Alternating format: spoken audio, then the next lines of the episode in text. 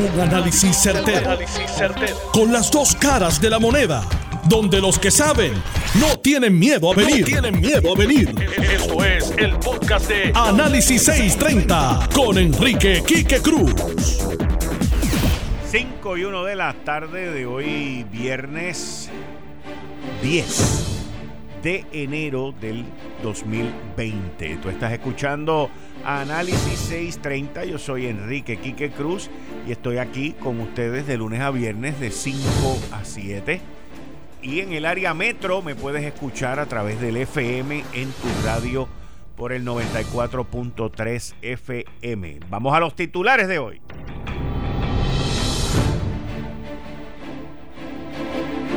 Secretaria de Justicia, por fin, por fin, corazón, por fin. Saca la recomendación al panel del fiscal especial independiente de asignarles un fiscal especial independiente a los del Telegram Chat. El análisis Ustedes se acuerdan que antes de que Pedro Pierluisi hubiese anunciado su candidatura a la gobernación. Yo lo dije aquí y también lo dije en Lo sé todo.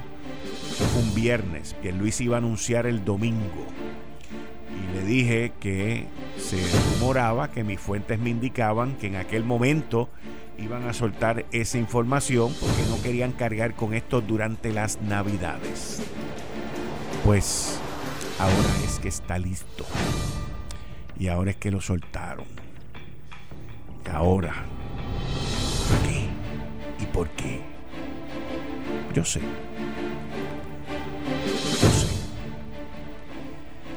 Gobierno de Wanda Vázquez comienza a tomar forma y comienza a verse en movimiento la parte del rescate, la parte de la respuesta al desastre que ha habido aquí en esta isla desde el lunes para acá.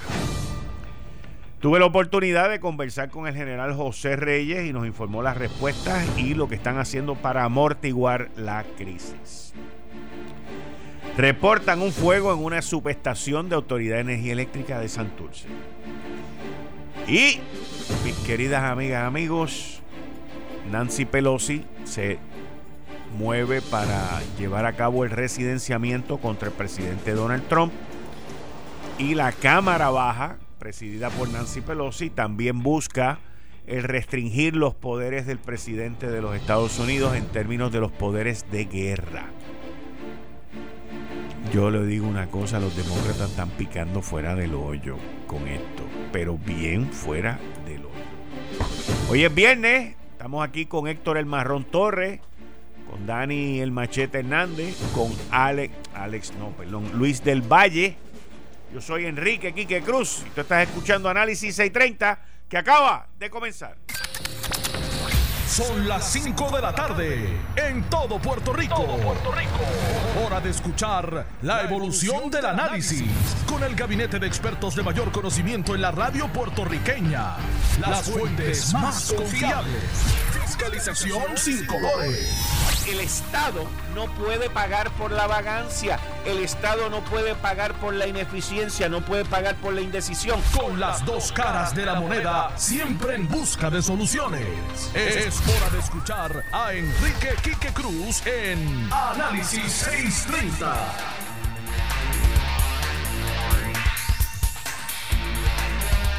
5 y 5 de la tarde de hoy. Hmm.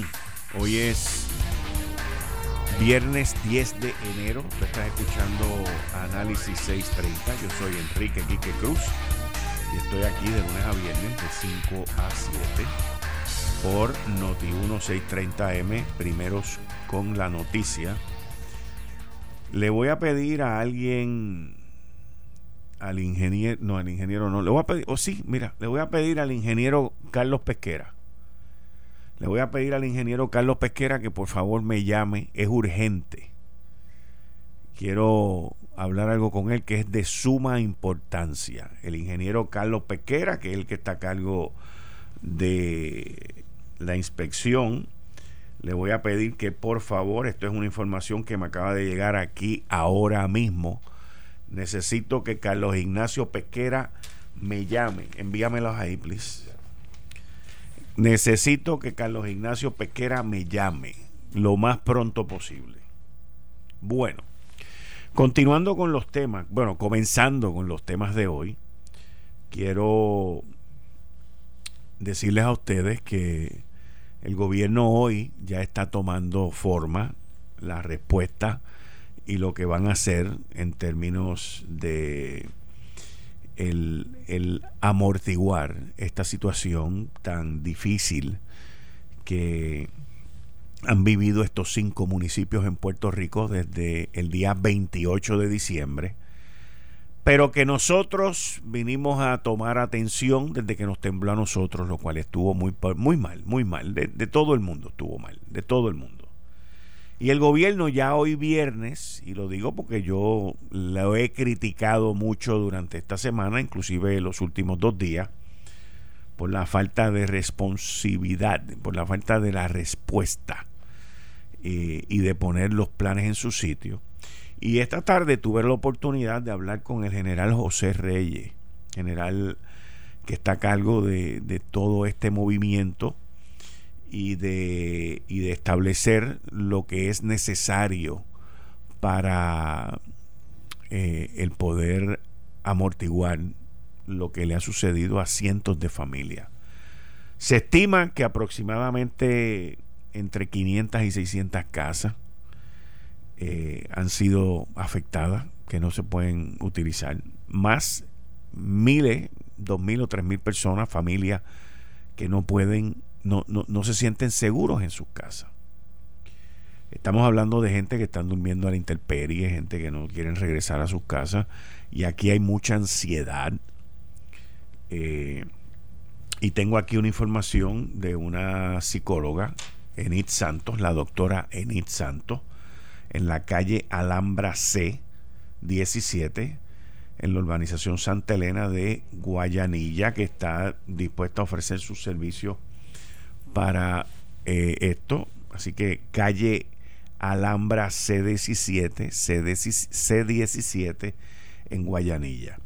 Pero hoy, mientras conversaba con el general José Reyes, pues vimos eh, y nos explicó que en cada uno de estos cinco pueblos se va a establecer lo que se conoce un tent city. Es una ciudad eh, que va a tener distintos sectores de carpas y de casetas. Va a haber unas con aire acondicionado donde van a estar las partes médicas y los servicios necesarios para aquellas personas y van a haber otras áreas de donde van a poder dormir y van a estar en muchísimas mejores condiciones cocina trato médico eh, lavandería eh, y una serie de servicios esenciales en lo que todo esto se va movilizando también mucha de esta, mucho de este equipo y mucho Carlos, eh, Carlos Pesquera me, me texteó, pero no te puedo contestar porque estoy usando el teléfono ahora. Eh, pero llámate al 765 18, ¿no? El 75 ¿qué? 7 No lo tengo aquí. ¿Cuál es el teléfono de aquí? Dame el teléfono de aquí. Dale. Dame el teléfono, 758-7230 creo que es. 758-7230. Así que eh, la, cosa es que el, general Reyes me, me, explica estas ciudades que ya están levantándose, Guayanilla, Guánica, Yauco, Peñuela, eh, en donde se van a llevar a cabo esta, este, esto ya organizado.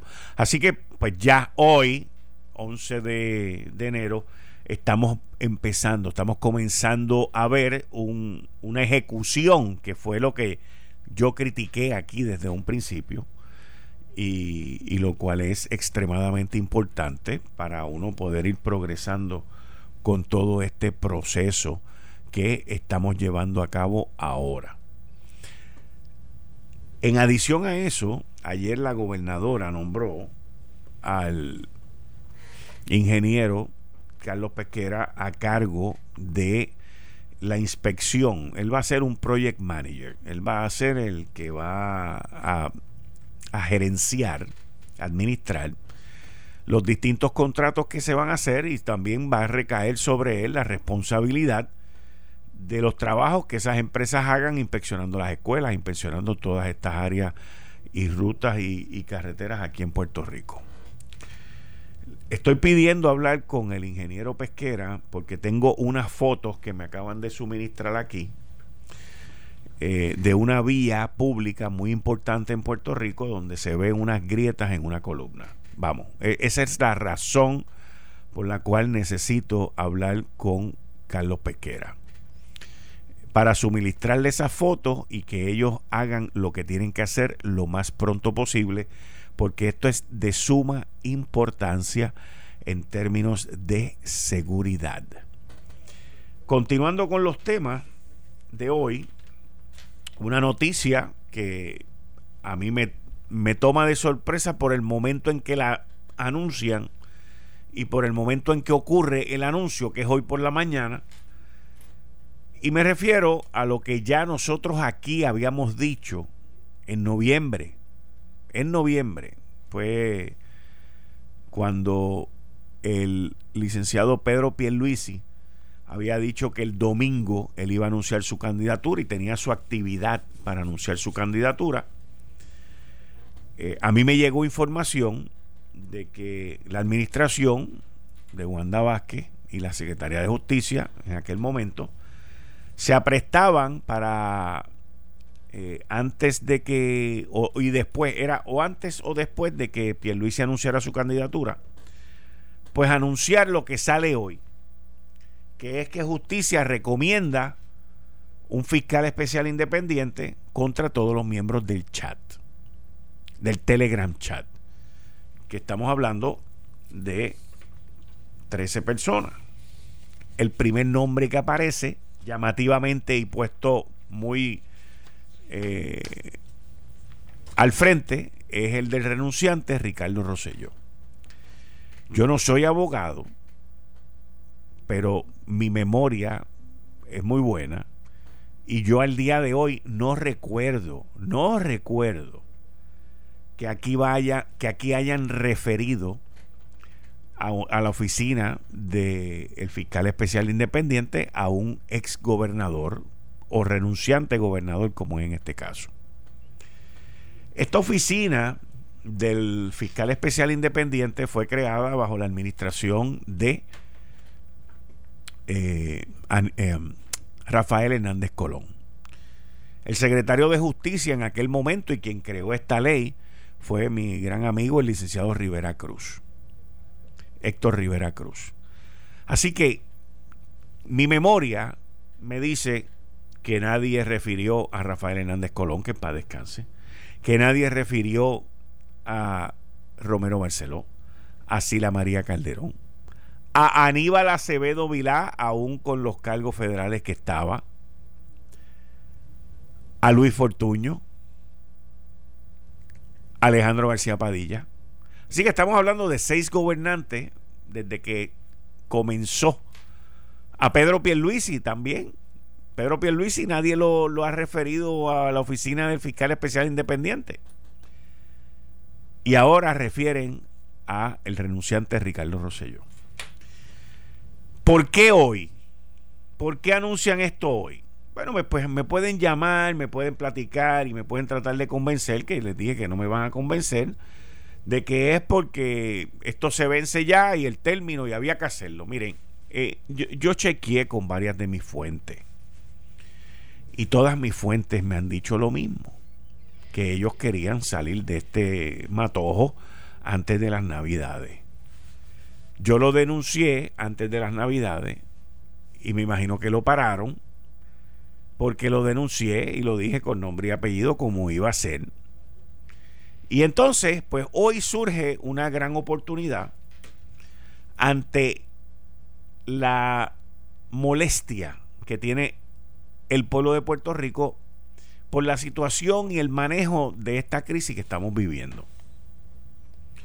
Nuestros queridos hermanos en el área sur, que vienen sufriendo de esto desde el 28 de diciembre, y ahora la isla completa con la situación de la electricidad que yo vengo denunciando hace más de dos años, y ahora entienden por qué, pues están frustrados y están temerosos y hay mucha ansiedad, mucho miedo, miedo, miedo, miedo.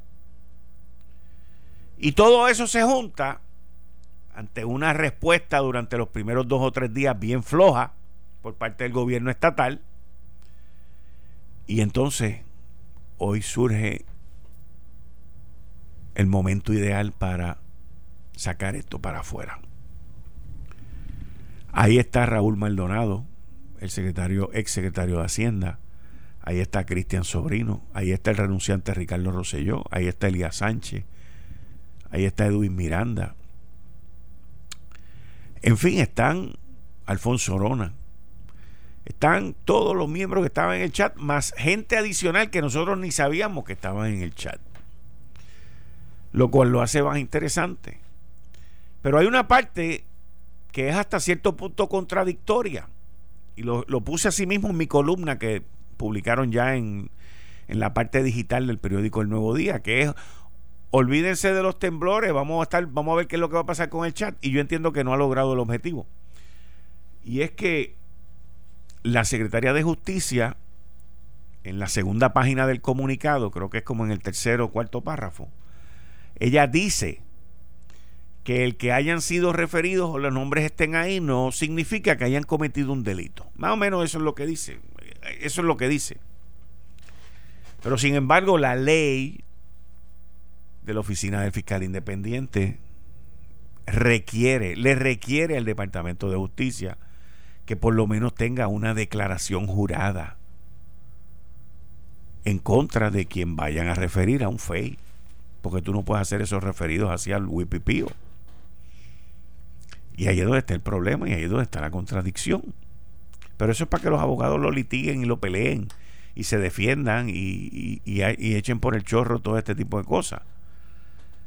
Esto puede terminar muy parecido a como terminó el chat anterior del WhatsApp, que cogieron al juez y le limpiaron el pico y a más nadie le pasó prácticamente nada, solamente fue contra el juez.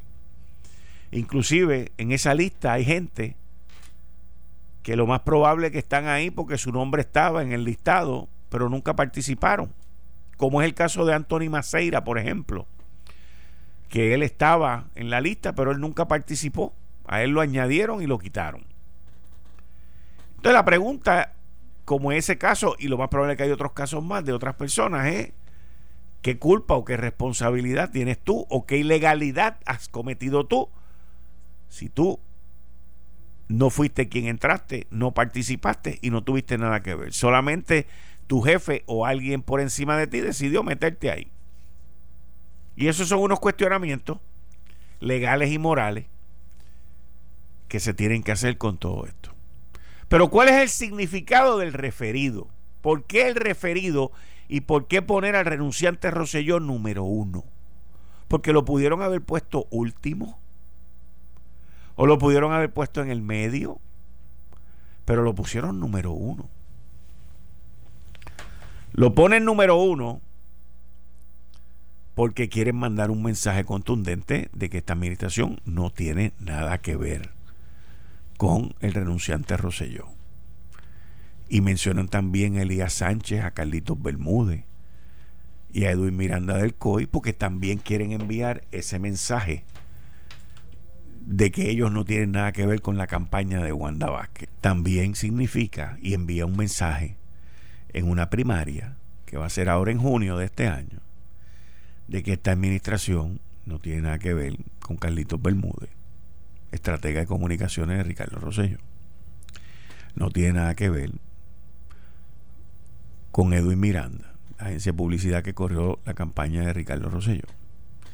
Y no tiene nada que ver con Elías Sánchez, que fue el director de campaña de Ricardo Rosello. Al enviar ese comunicado con ese listado en la primera página, con todos esos nombres que están ahí, pues hay unos que nunca han tenido nada que ver políticamente con la gobernadora Wanda Vázquez, hay otros que sí, y hay otros que, según mis fuentes, pues las conexiones todavía siguen. Pero con ese comunicado envían un misil directo de que los estamos refiriendo y aquí la gobernadora no se metió en nada y nadie se metió en nada y estamos haciendo lo correcto. Hay que ver cómo eso, porque recuerden que todas estas cosas son causa y efecto. Y hay que ver cómo eso va a crear un efecto más adelante, porque no es ahora, va a ser más adelante.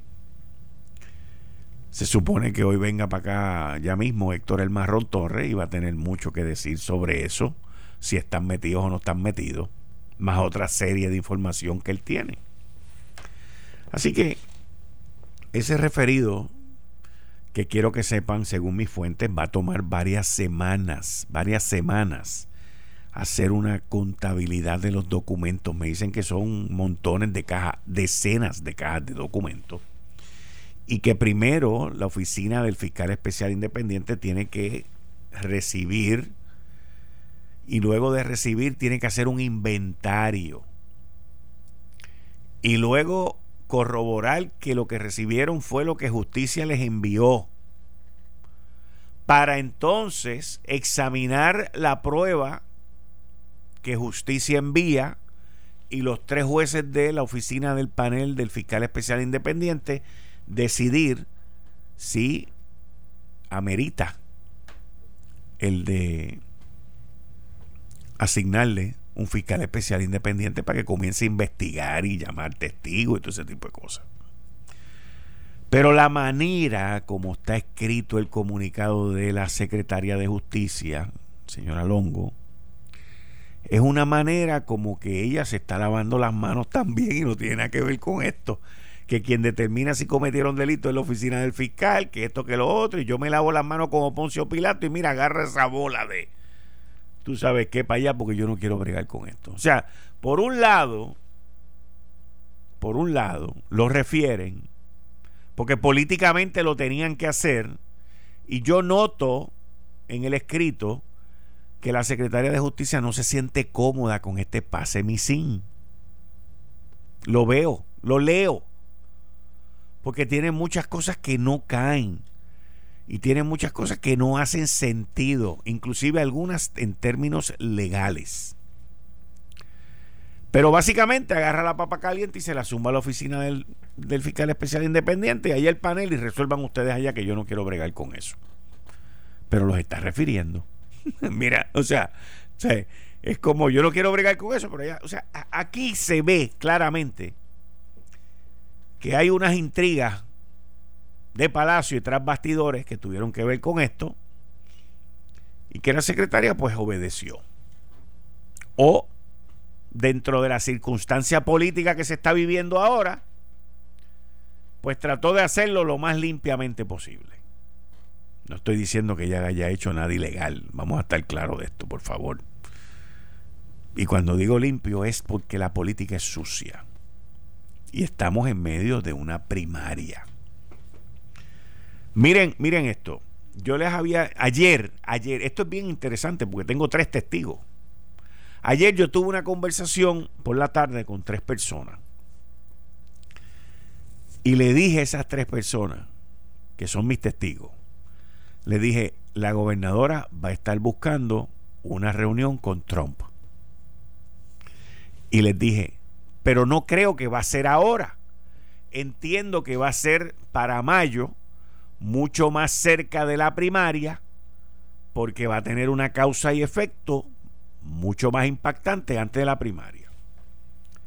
Y hoy tenemos que la gobernadora habló con Donald Trump por teléfono, lo cual es una noticia donde estuvo como intermediario Rick Scott, el senador Rick Scott, ex gobernador de la Florida, gran amigo de Puerto Rico, y una persona que al igual que Marco Rubio siempre han estado ahí por nosotros en los peores momentos que hemos vivido en los últimos dos años.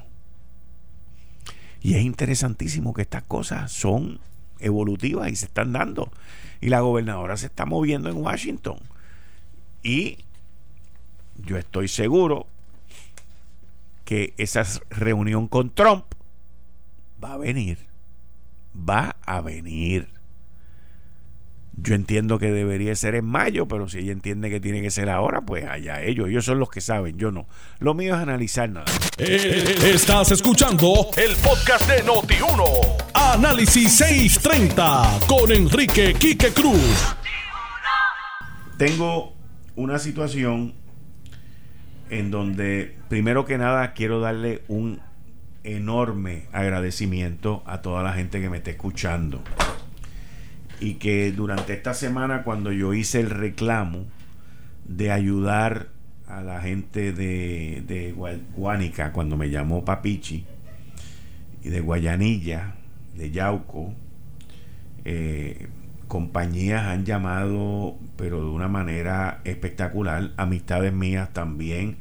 El doctor Michael Soler mañana está llevando agua. Eh, me llamó la gente de Ballester Hermano, la gente de Best Petroleum de Golf, eh, una cantidad de empresas que yo les he dado los números y aquellos que quieran, eh, que están buscando, me dice ahorita el que está aquí a cargo del control, me dijo que estaban preguntando. Yo tengo los contactos de Guánica, pero no tengo los contactos de Peñuela, no tengo los contactos de Guayanilla, no tengo los contactos de Yauco. Eh, si me los quieren enviar, no tengo ningún problema los doy al aire, pero hay mucha gente pidiendo la información del contacto para hacer los arreglos de las entregas. En específico, que son los que tengo aquí, son los de los de Guánica. Tengo el teléfono de Anthony Pérez, que es el 787 638 6455. Esto es Guánica. Anthony Pérez 787-638-6455. Y tengo el de Rosa Martínez en Guánica también. 787-396-5989. 787-396-5989. Si alguien me podría enviar la información de los otros eh, de los otros municipios, pues con mucho gusto este, la doy al aire porque mucha gente las está las está eh, pidiendo para hacer los arreglos. Así que, eh, pero hasta ahora los únicos que tengo son los de Huánica. Les mencioné en la media hora anterior que el, el general Reyes está montando con la Guardia Nacional con el Pentágono, con ayuda del Pentágono, están montando estas ciudades, estas ciudades que se llaman tent cities, carpas, son unas ciudades con carpa. Yo logré ver una durante el huracán María. No era un tent city, era como un hospital, un centro de ayuda médica. Bueno, es centro de ayuda médica que lo tenían montado en el Coliseo de Arecibo. Eh, y allí era impresionante el montaje que había allí con médicos, enfermeras, todo equipo médico necesario, aire acondicionado y dándole el servicio a la comunidad. Esto fue dos, tres, cuatro semanas después de María. Y él me estaba explicando esta tarde que estas ciudades con estas carpas las van eh, las están instalando ya, ya tienen una instalada y van a continuar instalándola en, estos cinco municipios para dar servicio y que la gente esté en, una mejor disposición, una mejor situación.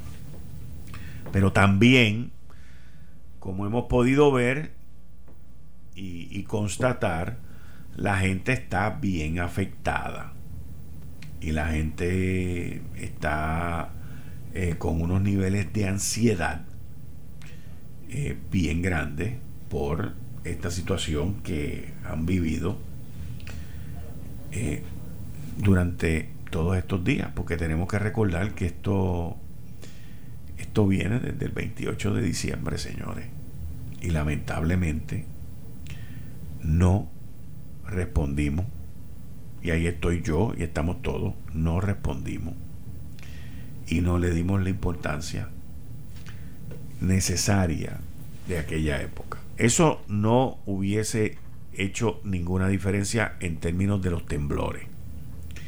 Pero sí hubiese hecho una diferencia en términos de la responsabilidad, de, ser responsivo, en términos de estar preparado y de la ligereza con que se contestó la crisis y la emergencia. También hubiésemos podido haber estado mejor preparados con el sistema eléctrico. También hubiésemos haber podido responder con mucha más agilidad y asertividad si en aquel momento hubiésemos comenzado a prepararnos para una vez ocurre el evento, qué es lo que vamos a hacer. Versus estar hablando como papagayo y diciendo 20 cosas que después no se materializaron, que es lo que ha ocurrido con eh, el sistema eléctrico. Pero esta mañana también mis fuentes, mis fuentes, me dijeron que ahora en la cúpula de la Autoridad de Energía Eléctrica, específicamente en Monacillo, había una tarea nueva. Había una asignación nueva y una responsabilidad nueva y que era el de recoger endoso. Mire, mire qué cosa. Mire qué cosa. Eh, es algo que, como lo dije en mi tweet, el pelotero está metido, porque ese es un bucón. El popular que ahora es PNP, que se cambia más de partido que de ropa interior el contratista que también lo investigaron en una época, que apareció ahora de momento en esta crisis. Y lo interesante de esta crisis del sistema eléctrico es que durante estas crisis es que surgen es que surgen las oportunidades para los negocios de esta gente. Les voy a decir algo. Se suponía que ya, se suponía que ya, para esta fecha en enero, New Fortress estuviese, por lo menos en una de las dos centrales de San Juan, utilizando gas natural. Ya. Una vez ese contrato se firmó, yo pregunté aquí si New Fortress no cumplía, cuáles iban a ser las penalidades. Se supone que ese contrato tengo unas penalidades si ellos no cumplen.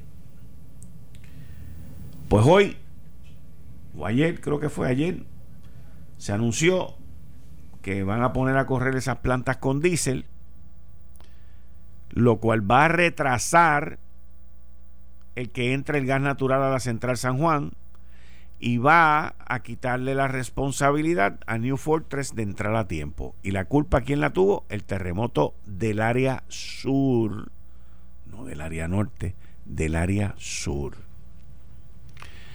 Y ese es el problema, mis queridas amigas, amigos, que nosotros tenemos en esta isla. Que nos venden siempre gato por liebre. Y nosotros somos los que terminamos pagando. Y nosotros somos los que terminamos pillados en todo este revolú. Y eso, pues, el artífice es el mismo que está ahí, que es el mismo que por no extenderle el contrato a Puma, estamos pagando más por el diésel allí mismo, porque el gas natural iba a entrar, que es el mismo que no le otorgó, no recomendó la otorgación del contrato de gas natural a compañías como Ecoeléctrica o a la misma Puma que licitaron más barato, pero que se, supuestamente se tardaban más, porque esa construcción se suponía que estuviese lista ya hace seis meses. Y ahora no va a estar lista ni para febrero ni para marzo. Ya, eso no va a estar listo ni para febrero ni para marzo. Y le van a echar la culpa al terremoto del sur. Le van a echar la culpa al terremoto 6.4 del día 7 de enero a las 4 y 20 y pico de la mañana, que no pasó nada en esa central. Así que, mientras nosotros sigamos así, donde no hay consecuencia, mientras nosotros sigamos el día a día y la gente se olviden de los bolletes y de los escándalos que ocurren en esta isla. Le voy a dar un ejemplo, en uno que yo estaba pensando los otros días. Ustedes se acuerdan cuando Raúl Maldonado era secretario de Hacienda y se formó un revolú, y me, me acuerdo de esto ahora cuando vi lo del fake, el nombre de él está ahí. Y ustedes se acuerdan de un contrato que se otorgó en Hacienda de montones de millones de pesos para hacer eh, la compra de los sellos a través del Internet. ¿Se acuerdan de ese contrato?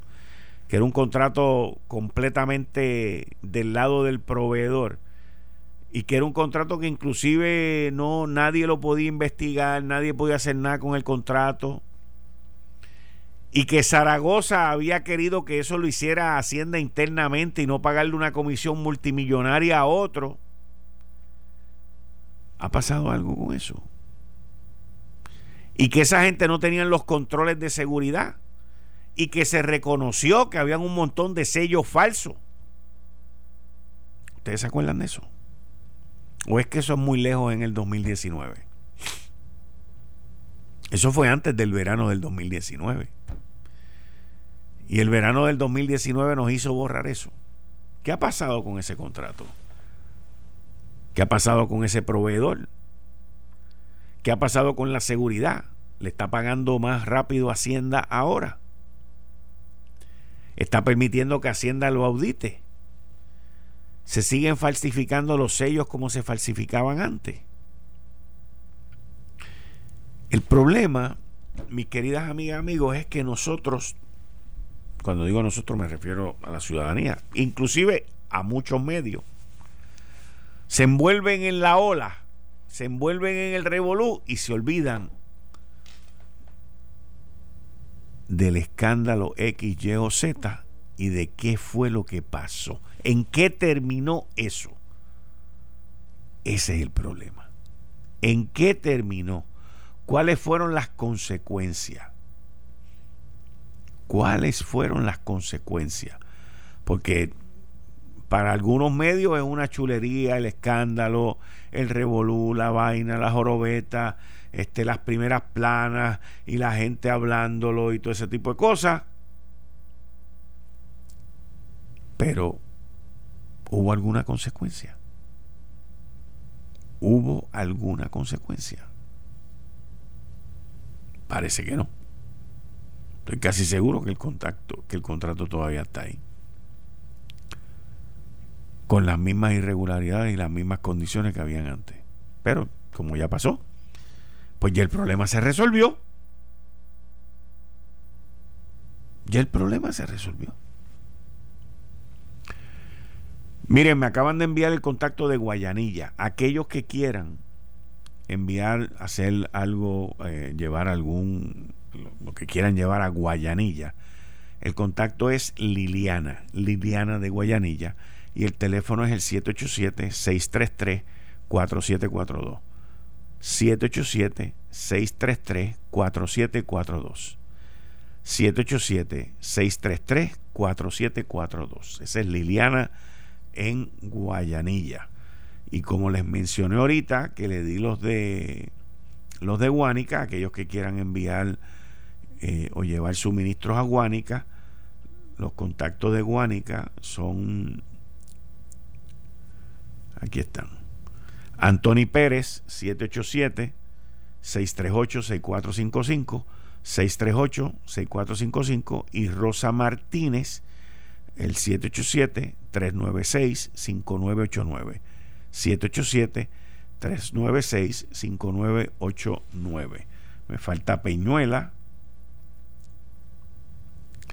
me falta Yauco. Así que, y Ponce.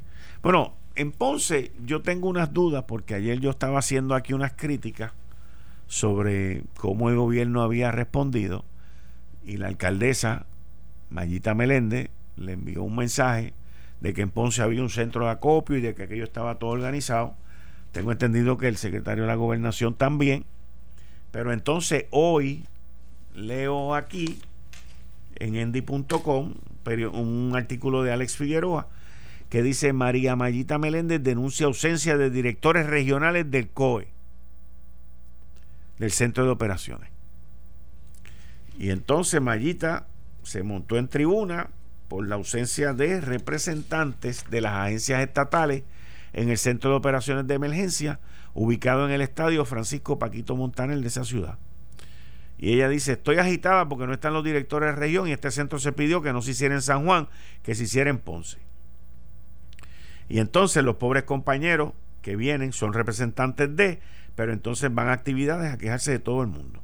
Pero este es el centro, este es el centro estatal. Entonces tengo preocupaciones porque hay calles cerradas, edificios cerrados y los y los médicos, comerciantes y profesionales que quieren abrir. Voy a llevar estas voy a llevar estas inquietudes porque me preocupa. Sin embargo, ayer lo que me dijeron a mí era que todo estaba pitches and cream. Y hoy no llegaron. Y e, ese es, ese es el tipo de inconsistencia que no se puede permitir. No se puede permitir, no se puede dejar que eso ocurra. Y esto tiene que correr como un reloj suizo. Porque tenemos que recordarnos que este es el ejercicio para cuando otro tipo de catástrofe ocurra, las cosas funcionen bien y se manejen bien y sean como se tienen que hacer.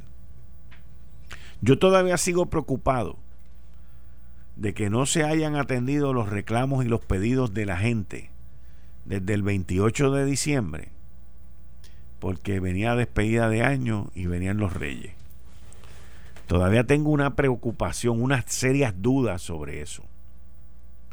Y no es hasta que vino el jamaquión grande del 6 y el 7 de enero que entonces todo el mundo se puso los patines. No sé. No me siento cómodo con eso. No me siento cómodo. Pero hasta ahora esos son los hechos. Y eso es lo que tenemos en la olla y lo que hemos podido ver aquí. Tengo aquí el contacto de Peñuela. Michelin. Peñuela. Anótate ahí, Peñuela. Peñuela. 787-449-0882. 787-449-0882. Michelin es el contacto de Peñuelas. Y, y vuelvo y repito, quiero darle las más expresivas gracias a todos los que me han escuchado y a todos los que me han escuchado y se han movido para llevar suministros, abastos a Guánica, a Guayanilla y a los otros pueblos.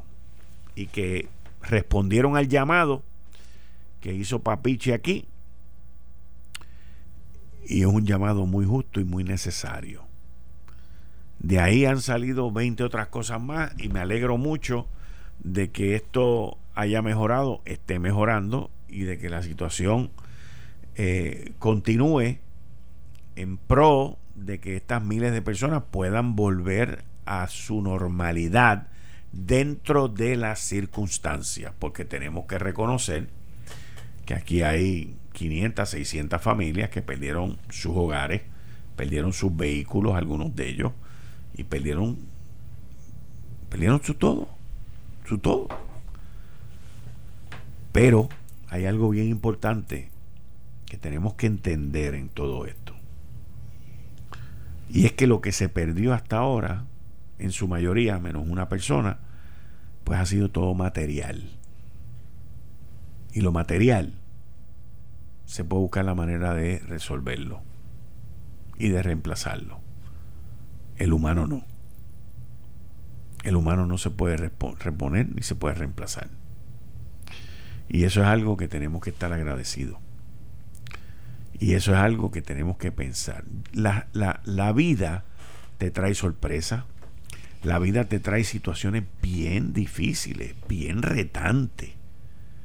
A veces con unos obstáculos enormes.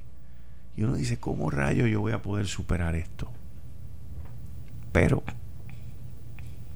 si empezamos a buscar poquito a poco y no de un cantazo, podemos, podemos vencer, podemos luchar y podemos levantarnos de nuevo. Se puede. Créanme que se puede.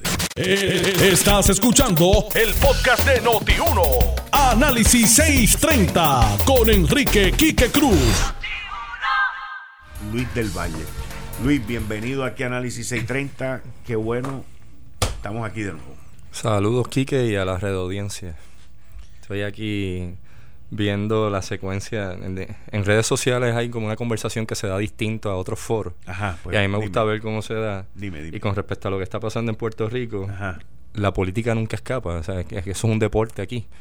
Y el tema que se está hablando es por qué cuando María, y ahora también después de los temblores del viernes 7, todos los políticos tienen que estar con camarógrafos contratados haciendo relaciones públicas mientras entregan ayuda y todo esto. Y ese es como el, tema que estoy viendo que se repite, no importa el partido y el político. Mucha, mucha foto posada.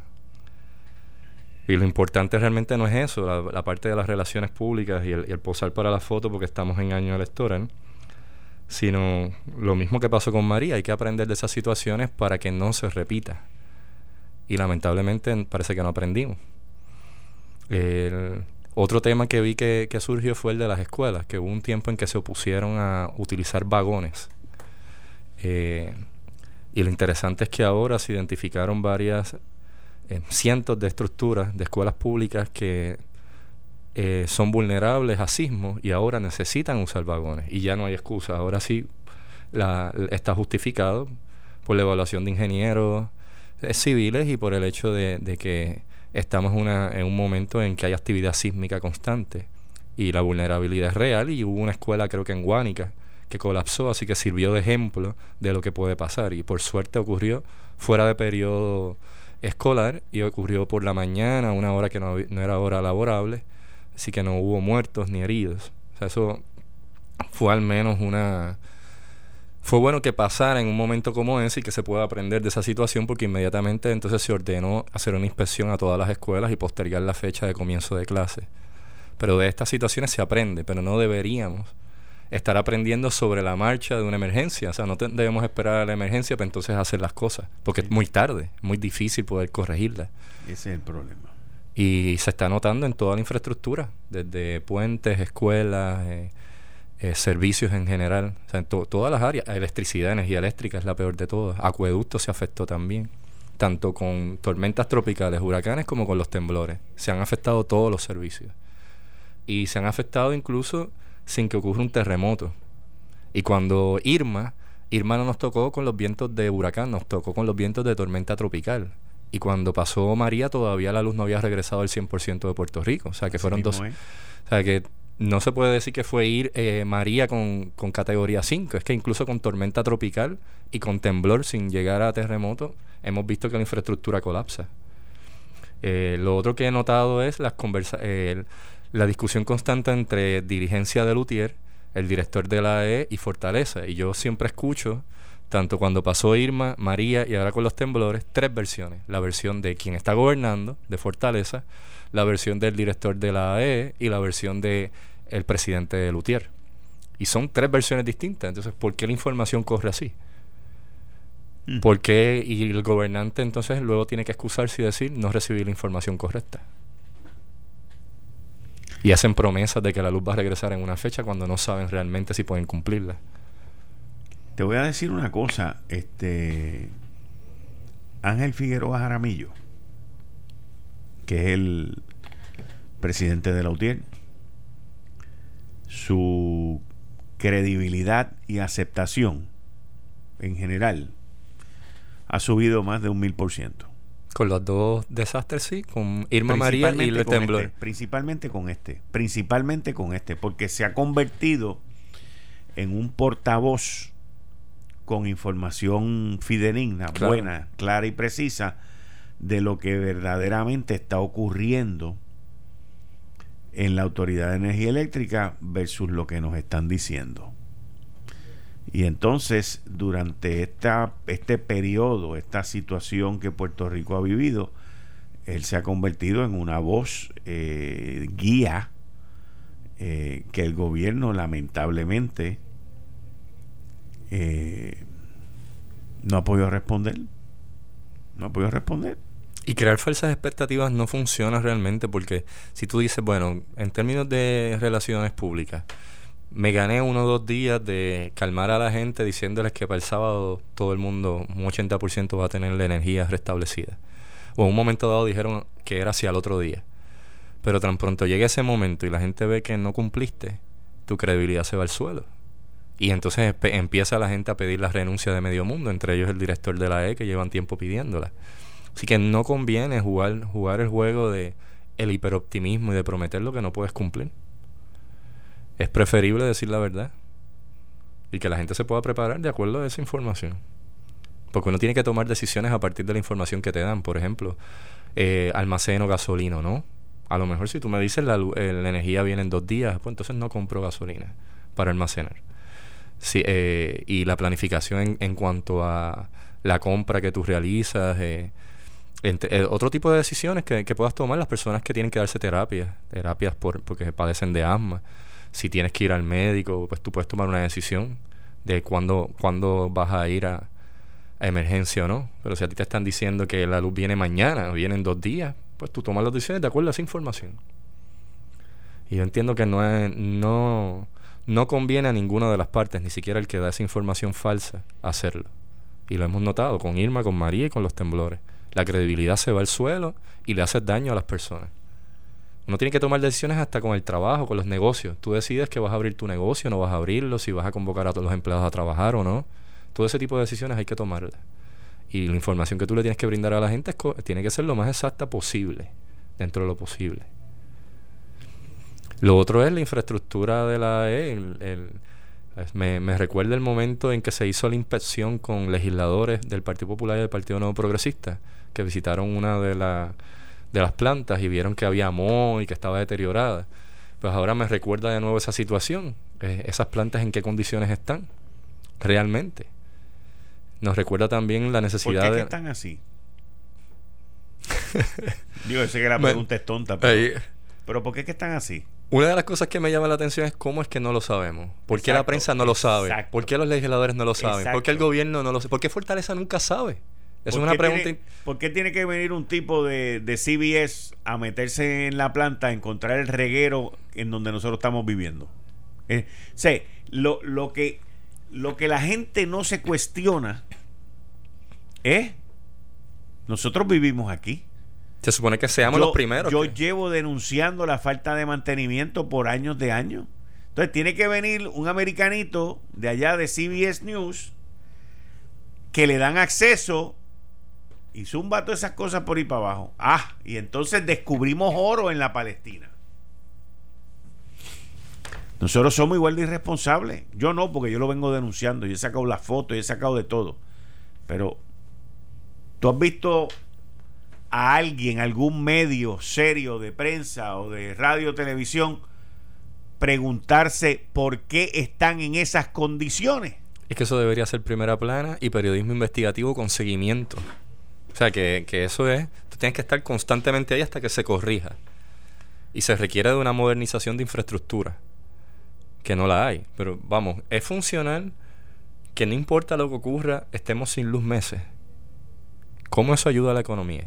¿Cómo ayuda a la vida de la gente? Y no solo eso, la vida, la vida se pone en peligro también. Porque lo que veo es que los hospitales se afectan. Y hay personas que pueden morir en ese proceso que pudieron haberse salvado si la atención se daba adecuadamente, pero si hay interrupción del servicio médico, ya sea porque hubo apagones, bajones de luz, o no funcionaron las plantas, o hubo deterioro de las condiciones dentro del hospital, proliferación de hongos, bacterias, etcétera, problemas de higiene, todo eso eh, pone en peligro la vida de personas que pudieron haberse salvado si se atendían las cosas bien. Porque sí se ve que hay un problema de infraestructura que no es solo el desastre. Entendemos que hay desastres naturales. Terremotos, temblores, eh, huracanes, tormentas tropicales son desastres naturales. Pero una cosa es el desastre y los daños que causa el desastre y otra es las consecuencias de la negligencia que por años hubo. Esa es otra cosa. ¿Viste? Y eso ahora lo estamos notando. Pero no era información que estaba accesible para todo el mundo. Porque la prensa, uno dice, tantos medios, o sea, tantos chismes que salen y que le dedican tanto tiempo en primera plana sobre boberías, ni nimiedades y temas que son importantes no le dedican tiempo. Y le están dedicando tiempo porque ahora está ocurriendo el desastre. Pero ¿qué pasa? Que una vez pase un par de meses y se, se olvidan del tema, no le dan seguimiento. Y la idea es que te asegures que se cumpla. Y la AE definitivamente tiene que ser una prioridad. Ese debería ser el tema número uno. En, en, la campaña política ese es el tema que más se debata. Ese es el tema de debate. ¿Cómo se va a atender eso? Todo. Modernización, privatización, costo de servicio, cómo afecta a la economía, si se va a diversificar las fuentes de combustible, fósiles, no fósiles, etcétera. Ese debería ser el tema número uno es el que nos está afectando en todo. Está afectando la economía, está afectando la vida de las personas, en general todo. El área de energía eléctrica. De hecho, energía eléctrica se conecta con comunicaciones y acueductos, porque si no hay servicio de energía eléctrica, tampoco hay de acueductos en algunas áreas y tampoco hay de comunicaciones. Todo eso depende de, energía eléctrica. Los hospitales también. Y tú no puedes estar a fuerza de generadores eléctricos eh, aparte, con gasto de combustible adicional por mucho tiempo. Eso es un gasto público excesivo. La Junta tiene que, estar haciendo excepciones cada vez que ocurren desastres naturales también, y excepciones excesivas para hacer desembolsos de dinero que no estaban presupuestados. Y necesitas entonces acudir al gobierno federal.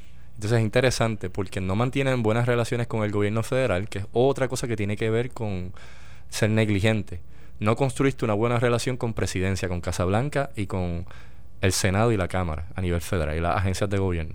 Y cuando ocurre un desastre los necesitas. Correcto. Y no tienes esas relaciones que se supone que las estés cultivando constantemente. Y esa comunicación debe ser efectiva.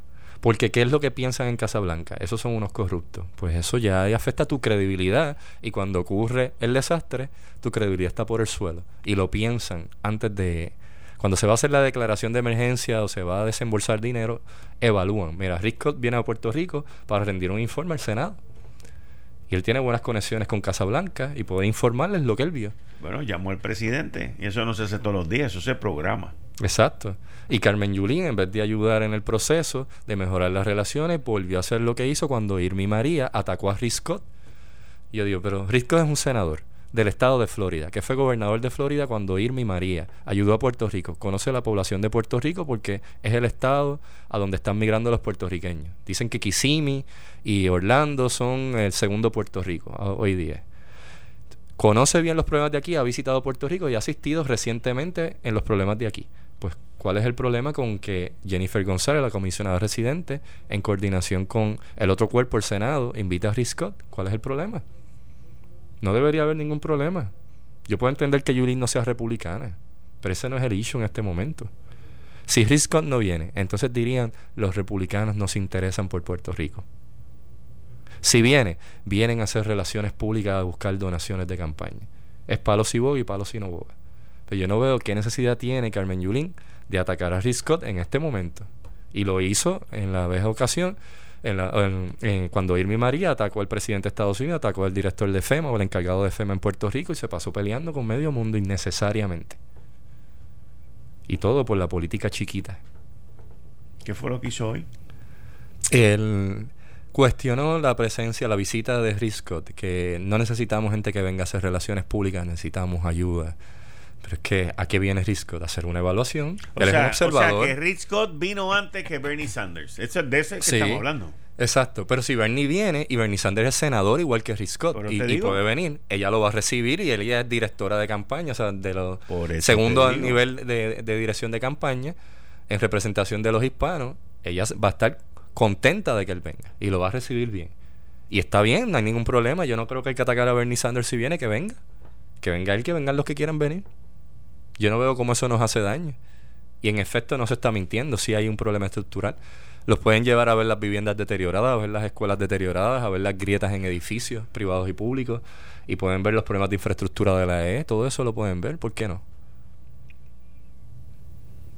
Y que se documente y que conste que, que no es...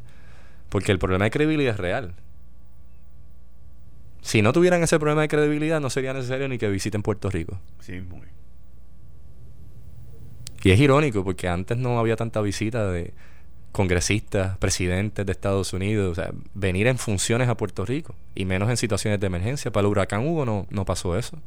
En el 89 no hubo visita, no vino Bush padre a Puerto Rico, ni para Georges tampoco vino, Clinton no vino, Bush hijo tampoco. ¿Por qué ahora está pasando eso? Que ahora viene todo el mundo a ver lo que pasa. Y vienen de todo, demócratas, republicanos, independientes, los socialistas democráticos, medio mundo metido aquí. Puerto Rico se convirtió en tema internacional. En, muchos momentos ha estado trending en Twitter, en redes sociales. Y más que nunca se habla del caso de Puerto Rico. Que se combina la quiebra, los desastres naturales, la corrupción, lo de Ricky renuncia, o sea, un montón de asuntos. Y que de hecho pone a Puerto Rico en una situación que es increíble porque el Siria en guerra, en guerra, Venezuela con una tiranía y un deterioro, Haití que es un país pobre, y que Puerto Rico esté a ese nivel en la discusión internacional. ¿Cómo llegamos a eso? Si aquí ni guerra, ni dictadura, ni tiranía, no, no hay razón por la cual estemos a ese nivel. Bueno, por todos los líos que estamos metidos nosotros aquí que la gran mayoría han sido causados por nosotros mismos. O sea, yo, yo no lo veo de otra manera. La gran mayoría de los problemas que nosotros tenemos hoy han sido causados por nosotros. Puede venir un huracán, como pasó con María, ¿sí? O puede haber un terremoto como el que pasó recientemente. Pero no va a tener el desastre que tenemos aquí hoy en términos de energía eléctrica. De hecho, yo recuerdo que en el área que yo estoy, que es San Juan, la energía eléctrica cortó antes de que se sintiera el temblor. Eso, lo, que alegan que tiene que ver con seguridad, yo entiendo, que el sistema aquí, incluyendo con vientos, movimientos. Pero lo interesante es, ya desde ese momento no, no se recuperó. Luego hubo una réplica que fue a las 7.18 de la mañana y ahí acabó de rematar. Y ya con eso, 100% de Puerto Rico sin energía eléctrica. No importa en qué área estuvieras en Puerto Rico. No tenía que estar ni siquiera cerca del epicentro. O sea, en definitiva, en, en todos los países no es así. Porque el caso de Puerto Rico está, es severo. El caso, por ejemplo, de la, de la recuperación también. ¿Por qué tarda tanto los procesos de recuperación? Porque dependemos de los federales y no tenemos las relaciones con los federales como tú dijiste ahorita, porque no las tenemos. O sea, no, no, existe ese tipo de de empleado profesional en el gobierno que, que esté allí permanente porque tiene esas relaciones. Entonces tenemos que gastarnos millones de pesos en cabildero que en muchas ocasiones tampoco tienen eso y ellos tienen que gastarse los chavos de nosotros también para ellos llegar a donde nosotros queremos que nos lleven. Ah. Y de hecho de ahí es que Chat se inventó la oficina del Senado en Washington, estuvo PRAF eh, en la Oficina de Relaciones Federales de Puerto Rico en, Washington, el, la comisionada residente, más todos los comités que se crean y comisiones de cuanta cosa para justificar tener cabilderos ahí en Washington. Algo que no es necesario y que con la posición de la comisionada residente podría ser suficiente. Y si, y si se diera la colaboración entre partidos también, pero entonces el problema es que se ponen a pelear en medio de una emergencia, a hacer batallas de relaciones públicas en medio de la emergencia y no colaboran. Pero los populares están callados. Y yo, yo lo digo por una persona en particular, la mencioné ella, que es Carmen Yulín. Ah, bueno, pero es que. Pero, el protagonismo de ella es al extremo. ella, es ella, ella es ella. Ella es ella. Pero ese personaje, para mí, viéndolo, mi mirada es que cuando Irmi María hizo daño, hizo mucho daño. Se excedió. Toda la campaña que hizo. Y si dijéramos que fue una campaña que llevara a evaluar al gobierno, pero dice, pero es que tú misma eres la alcaldesa del municipio, uno de los municipios en donde más tardó en restablecerse la energía eléctrica, con un montón de problemas, que hubo inundaciones, que después del paso de los huracanes Irma y María, mucha gente tuvo pérdidas porque no se extrajo agua en, zonas en donde se empoza y no se manejó bien el recogido de escombros. es el municipio donde la migración fue mayor la migración, la emigración de puertorriqueños hacia otros estados, entre ellos Florida. Entonces, la menos que podía hablar era ella. Y es la más activa a la hora de hacer ataques. Yo espero que en esta ocasión no abuse. Porque está buscando coger pon. En una primaria también, está en una primaria también. Y en términos de asignación de fondos federales con la declaración de emergencia, estos son fondos adicionales que se pueden solicitar, que es aparte de lo de Irmi María. Lo de Irmi María es a 10, 15 años que todavía se pueden solicitar fondos. Del estimado de 90 y pico, de 91 millones de dólares. Todavía se pueden asignar más fondos en determinado momento. Con esto de, del temblor, y la declaración de emergencia, entiendo que se solicitarían fondos adicionales. En el caso de las escuelas, vi una nota de prensa que indicaba que para corregir el problema estructural con las columnas de ciertas escuelas, alrededor de 500 escuelas, gastaron mil millones de dólares. ¿A dónde? Eso decía la nota de prensa. Eh, tengo entendido, creo que era del Nuevo Día. La, la leí en el Nuevo Día en Facebook, en una de las notas de prensa. Eh, no recientemente, pero era en la década del 2000. Se corrigió problemas estructurales de alrededor de 500 escuelas públicas. Y quedan más o menos esa misma cantidad de escuelas. Si se fuera a hacer esa corrección, estamos hablando de alrededor de mil millones de dólares.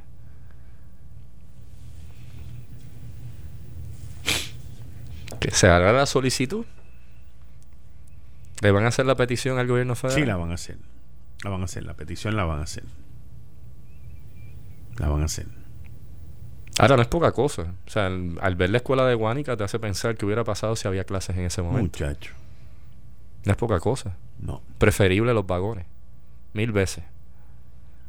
Vagones se usaron en la UPR cuando pasó el huracán Georges.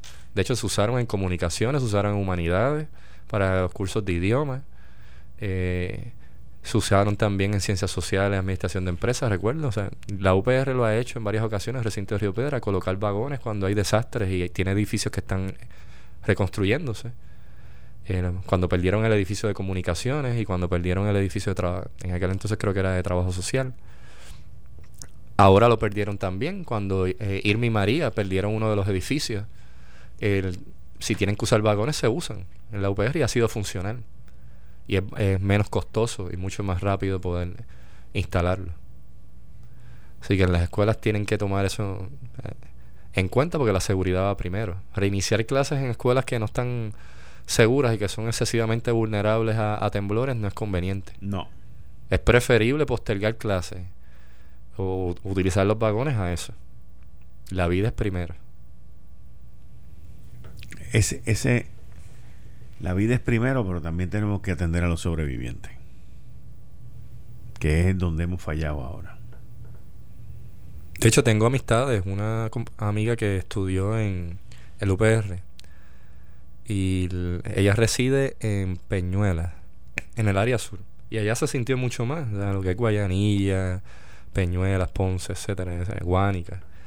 Y me enseñó fotos de la de los matres de, que pusieron, matres inflables, de estos que la gente compra para acampar, pero frente a la casa. Y en la urbanización que ella vive, que lleva como 10 años, una urbanización que da hacia más hacia el lado de la costa, de estas que se construyeron recientemente, todas las personas de la comunidad colocaron sus matres inflables afuera. Están durmiendo fuera de la casa, en todas las casas. Porque no se sienten seguros.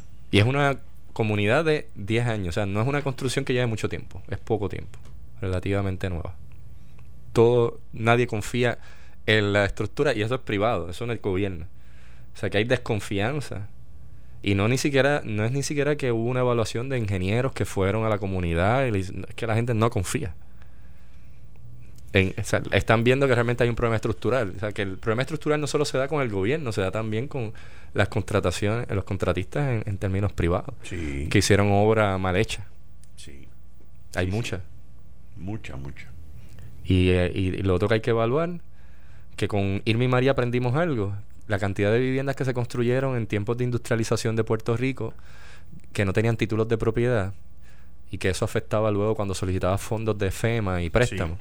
Pues ahora lo otro que aprendimos con los sismos es la cantidad de construcciones que se hicieron por su cuenta, sin un ingeniero civil, sin, sin permisología, sin seguir los permisos de ALPE. Todo lo los miles, cientos de miles de viviendas que existen en Puerto Rico construidas en barrancos y en lugares inseguros, en zonas de mangles, humedales, en la costa, que no se siguió reglamentación y no hubo un profesional a cargo, la construyó la misma gente. Hay muchas comunidades así en Puerto Rico. Y eso también hay que evaluarlo. O sea, se suma eso adicional. Con los huracanes aprendimos lo de los, títulos de propiedad, que no lo hay, y con, con, los temblores aprendimos los errores en la construcción de viviendas. Mira todas las cosas que se ven. Pero eran las cosas que sabíamos como quiera. Lo sabíamos. Pero no le damos prioridad, no veíamos por qué era importante seguir la ley. No lo veíamos, ahora lo vemos porque estamos asustados. Porque de verdad uno dice, esta casa se puede caer y yo estoy y yo estando adentro. Mi vida está en peligro. Entonces ahora la persona lo realiza. ¿Por qué había que obedecer la ley? ¿Por qué había que seguir los protocolos de, construcción? ¿Por qué había que tener un ingeniero o un profesional evaluando la, la construcción de la vivienda? Acabamos de sentir un temblor ahora mismo. Lo estamos sintiendo ahora mismo. Estamos sintiendo un temblor en este momento, mis queridas amigas amigos. Todo el mundo con calma. Jamaqueó duro al principio. Sí. Y todavía se siente. Lleva un par de segundos ya. Sí. Así que todavía, sí. Sí, sí lleva rato. el micrófono. Este. Este es el, el tercero fuerte que, por lo menos, de mi percepción. De tu percepción de esta área, área metro. Sí, todavía está temblando. Es, menos, pero todavía está temblando. ¿Verdad? Ha sido extenso. El primer cantazo, porque siempre el primer jamaquión es el es el cuando arranca, es como el carro cuando tú le pisas, todavía está temblando, ¿viste? Sí, sí.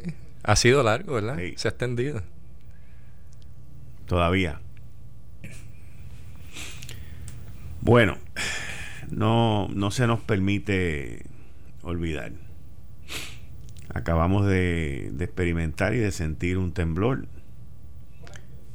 fuerte.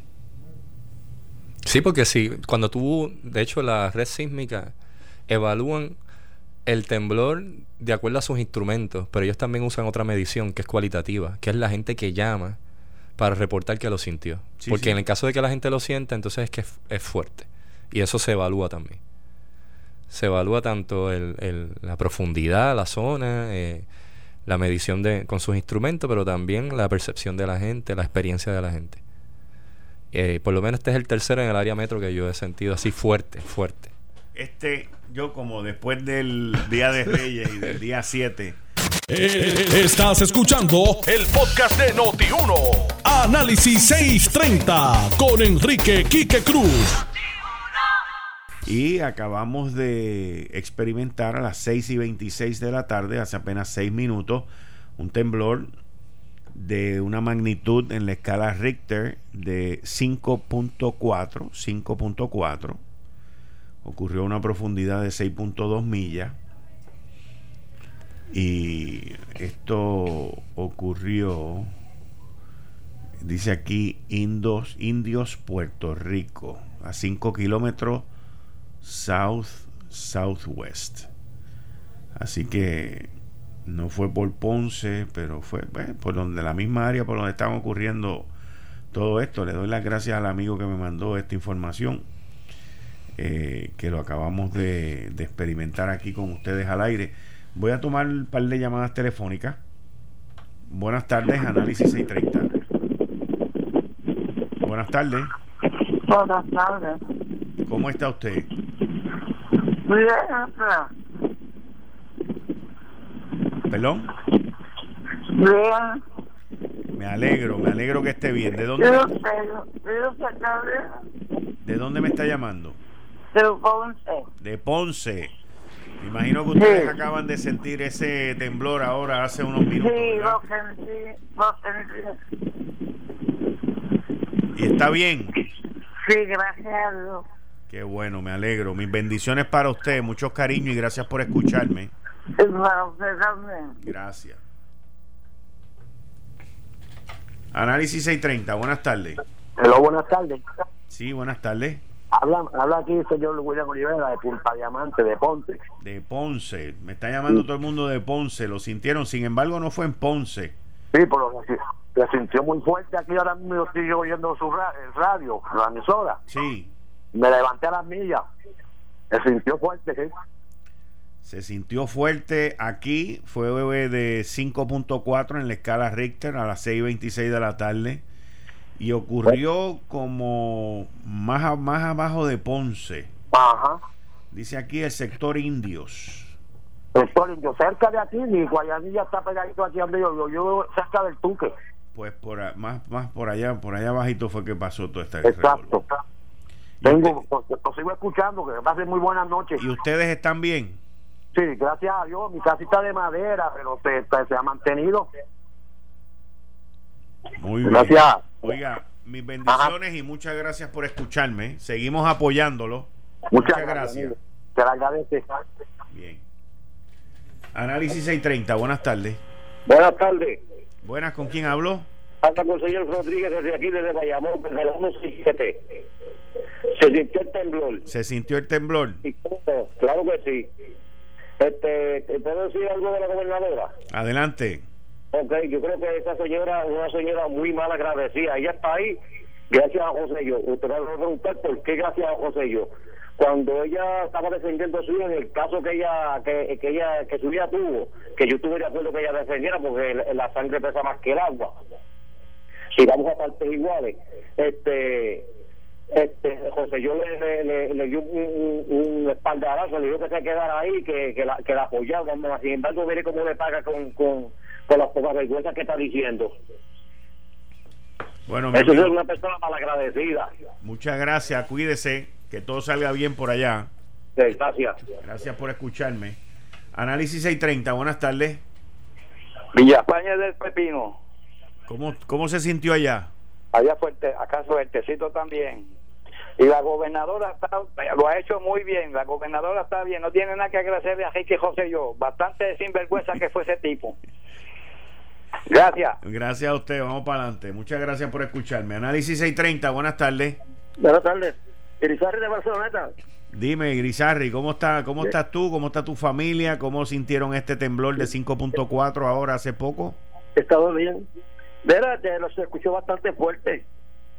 Y yo creo que, aparte aparte de eso, yo re- José Ortiz va a ser el Waterloo de la gobernadora Wanda Vázquez. Gracias. ¿Cómo es que José Ortiz qué? Va a ser el Waterloo de Sí. Wanda Vázquez. Ah, ok. Chacho, yo creo que ya Napoleón se fue de todo esto. Análisis 630, buenas tardes. Buenas noches, don Quique. Buenas, ¿cómo está usted? Muy bien, gracias. Estamos aquí siempre que puedo escuchándolo. Muchas gracias. ¿De dónde me llama? Eh, bueno, yo soy de San Juan. Llevo 41 años viviendo aquí en, en mi islita, Puerto Rico, aquí en la calle Calma, en Santurce, de donde es Ismael Rivera. Ok. soy extranjero, eh, pero ya le digo, llevo 41 años viviendo aquí, lo que pasa en nuestra isla, pues lo bueno lo gozo y lo malo pues lo sufro. Sin embargo, pues eh, tengo que decir que yo en 1976 allá en mi país viví un terremoto de 7.5 grados y no se compara con el que hubo aquí. No es que no, hay- no, es, que lo eche de menos, lo haga de menos ni nada, pero eh, no es lo mismo 6.5 que 7.5 y gracias a Dios pues que no pasó gran cosa eh, lo lamento por las personas pues que perdieron sus cosas sus pertenencias y que tienen miedo como no yo también tengo miedo. Yo yo le cogí miedo desde entonces a los temblores. Y me enteré del que hubo ahora reciente yo venía manejando eh, me enteré por usted que lo dijo pero no no lo sentí. No, eh, pero nada, mi, sol- mi, mi solidaridad, don Quique, con todas esas personas y, y se puede, cualquier cosa que se pueda hacer, pues siempre estamos a la orden.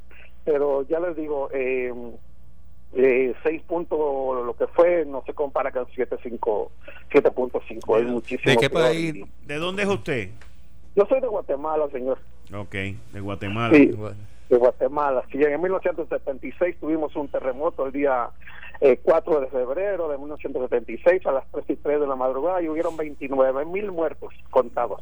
En Guatemala la actividad es bastante común porque... hay el- volcanes sí, sí, sí. es- Sí, porque es un área muy volcánica, tenemos 33 volcanes eh, Ujú. y es un área muy sísmica. Mire, Pero, pero como quiera que sea, da miedo, los temblores dan miedo. A mí, eh, lo, lo- lo único, yo diría que lo único que me dan miedo, los temblores. pero le siempre a- lo escucho, don Quique, y mi solidaridad, y ya le digo, me siento tan... Tal vez soy más puertorriqueño que muchos. yo no lo dudo. Eh, Mm. Yo no lo dudo. Le tengo que decir algo. U- Usted viene de un país muy lindo. Yo tuve la oportunidad de visitarlo. ¿De verdad? Y me aventuré a ir a Tikal. Es, ¡Oh, qué lindo! Es una de las maravillas eh, más impresionantes que yo he visto en mi vida. Sí. Me lo disfruté muchísimo y le recomiendo a cualquiera que si está por esa área que agarren y que vayan a Tikal porque A es sí, la verdad que es otro mundo, es otro mundo. Y por otro lado, le tengo que decir que yo un tiempo viví en México y, Ah. y en México pues tiembla muchísimo y tiembla También. fuerte también. Y yo nunca, nunca sufrí un temblor Menos mal. y siempre que me pasaba un temblor yo estaba en el carro y en el carro uno no lo siente. Yo No veía, la, siente. yo veía a la gente en México a veces corriendo pero despavorido por las calles y yo no sabía lo que era y después me enteraba que era que había temblado. Es que se asusta uno, don Quique, ya lo digo yo, cuando el terremoto allá en Guatemala en 1973, en 76, 74, perdón, eh, yo estaba despierto eh, y lo oí venir. Igual que oí venir este que, que hubo ahora el 7 de enero, porque yo estaba despierto a esa hora. Y oí venir el terremoto, lo oí venir, porque se oye venir, eso se oye, eso se siente. Sí, que Cuando viene hace como a un ruido, lejos. sí. si hace un ruido es, es estremecedor, bueno, se le para uno eh, horrible, horrible, pero Dios nos ampare a nosotros, nuestra islita bella, que la amo, la quiero, yo aquí he vivido la mayor parte de mi vida y cualquier cosita, pues yo soy, me siento puertorriqueño, Muchas gracias. no aquí. Y gracias por Don- escucharnos y muchas cosas buenas y bendiciones para usted. Siempre, don Quique, lo escucho siempre y le tengo mucho respeto y, y saludos a toda la audiencia. Muchas gracias, muchas Gracias. gracias. Análisis 630, buenas tardes. Sí, buenas tardes, Quique. Saludos. Yo voy Cáceres de Corozal. De Corozal. Yo iba mucho a Corozal en los años 80. Ah, ¿verdad? Ah, Sí, pues. y visitaba. vis- no, lo sé, fui los otros días, fui hace como dos años. Y, y aquello cambió de una manera impresionante. Yo iba mucho allí porque yo tenía esa ruta en los 80 y visitaba la farmacia Bow. Ah, eh, sí. porque ellos tenían agencia de viaje allí y parte Sí, de mi, sí. mi, mi trabajo en aquel momento era ese. Iba a Corozal, Barranquitas, Aybonito, Morovis, Orocovis, toda esa zona, el centro de la isla lo visitaba mucho. Esto ha cambiado muchísimo y, obviamente este, es como todo. Este, a veces para bien, a veces para mal.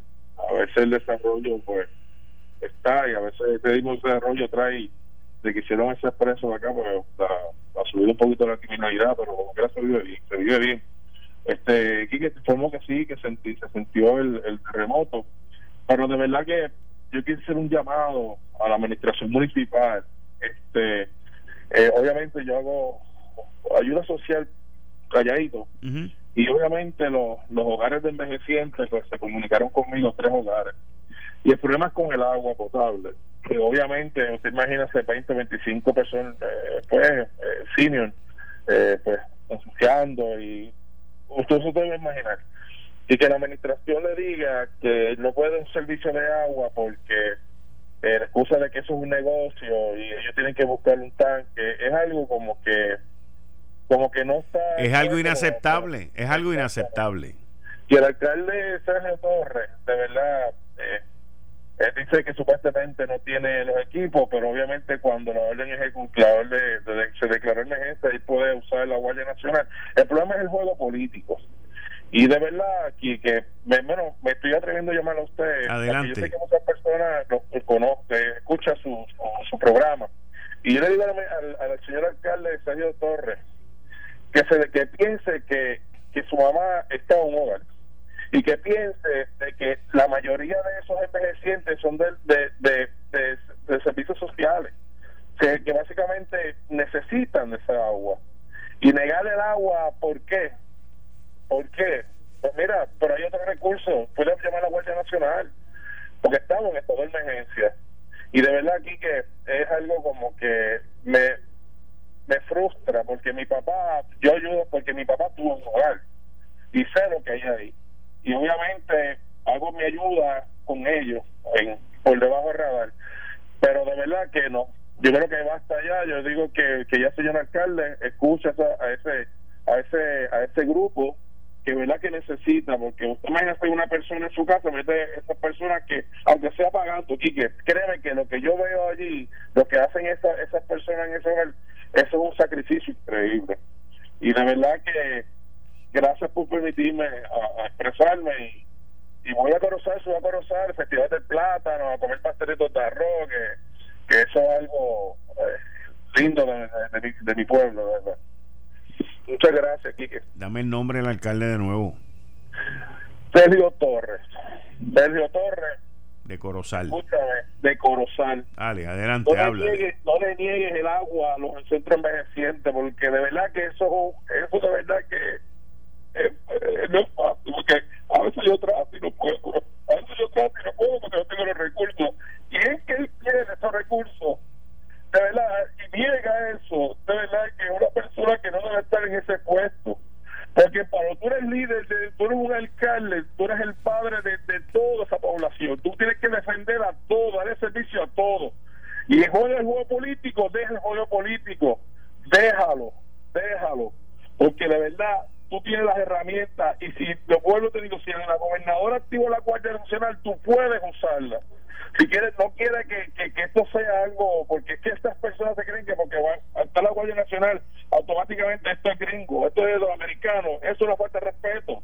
Somos somos americanos y tenemos el derecho el derecho de esas ayudas. No la niegue Sergio Torres. Gracias Quique. Muchas gracias y que todo se resuelva. Bueno eh, le voy a pedir le voy a pedir al amigo que me acaba de colgar ahora al que me acaba de hablar sobre la situación en Corozal, que por favor me vuelva a llamar. Eh, deme una llamadita porque voy a conseguir una solución para el agua que ustedes necesitan. Deme una llamadita, por favor. Mira a ver si es esa que está sonando ahí. buenas tardes. Hola, buenas. Eh, buenas tardes, Quique. Buenas tardes, adelante, bien, bienvenido. Sí, señor. Ahora, Rodríguez de Arecibo. Ah, bienvenido. También visitaba Arecibo allá con Rafaelito Rivera Viascochea, que tenía la agencia de viajes. Es tiempo bastante. mira, estaba hablando con una persona de 84 años. Ave María, usted suena, pero de 24.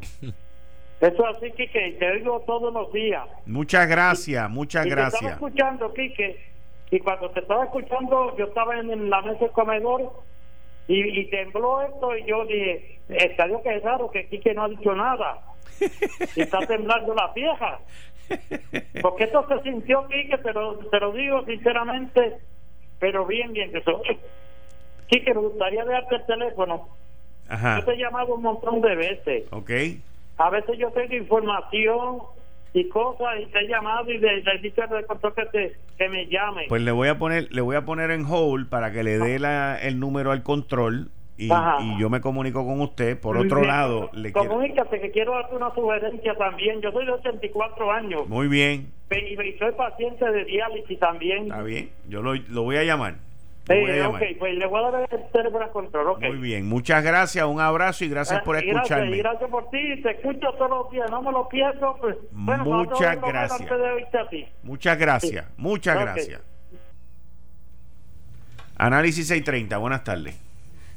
Buenas tardes, saludos, Quique. Mira, te tengo que felicitar de la manera ecuánime con que enfrentaste el temblor frente, frente a la radio audiencia, pero quiero aprovechar también para hacer un llamado a la alcaldesa de San Juan, porque me parece altamente irresponsable y muy sin ninguna sensatez llevar a cabo estas fiestas en estos momentos donde número uno hay una emergencia en el área sur y los recursos de logística, paramédicos, policía, manejo de emergencia, transportación deben estar concentrados en ayudar a la recuperación del sur. Y número dos, ¿Qué hubiese ocurrido con un sismo como el que acabamos de sentir a las 12 de la noche?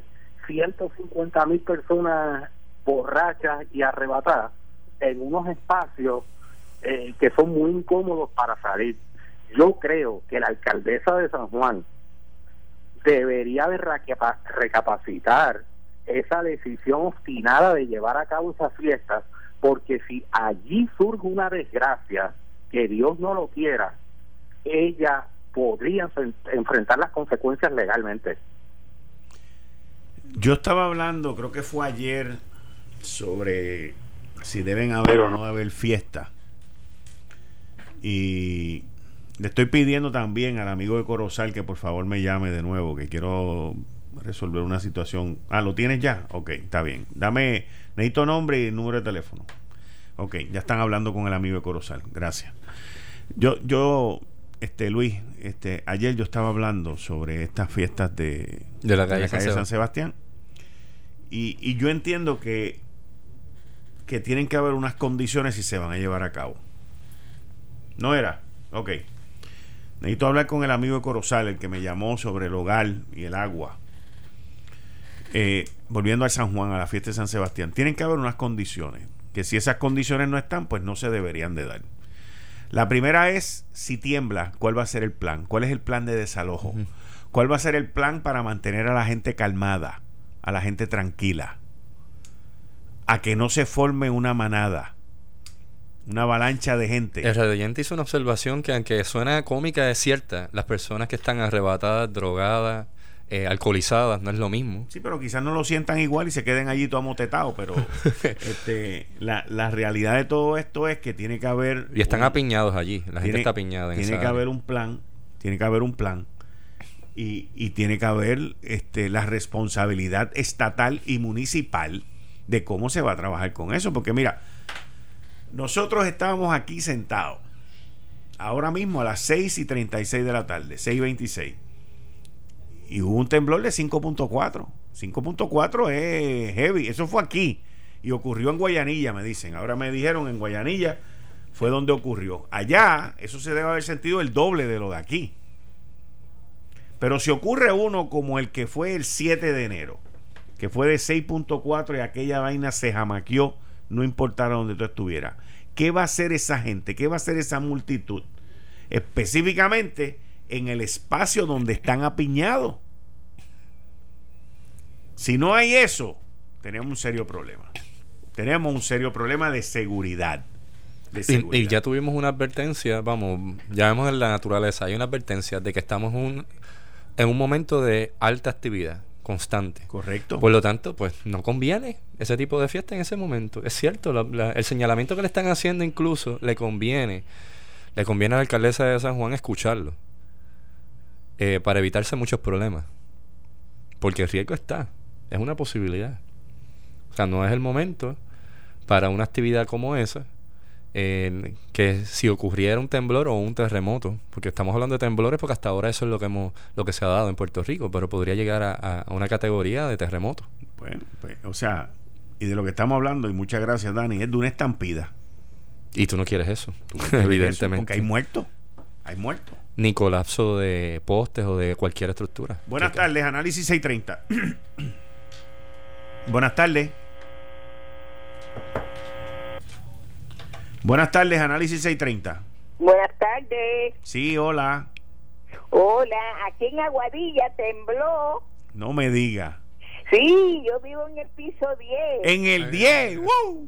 Sí. Usted es valiente. Usted es valiente.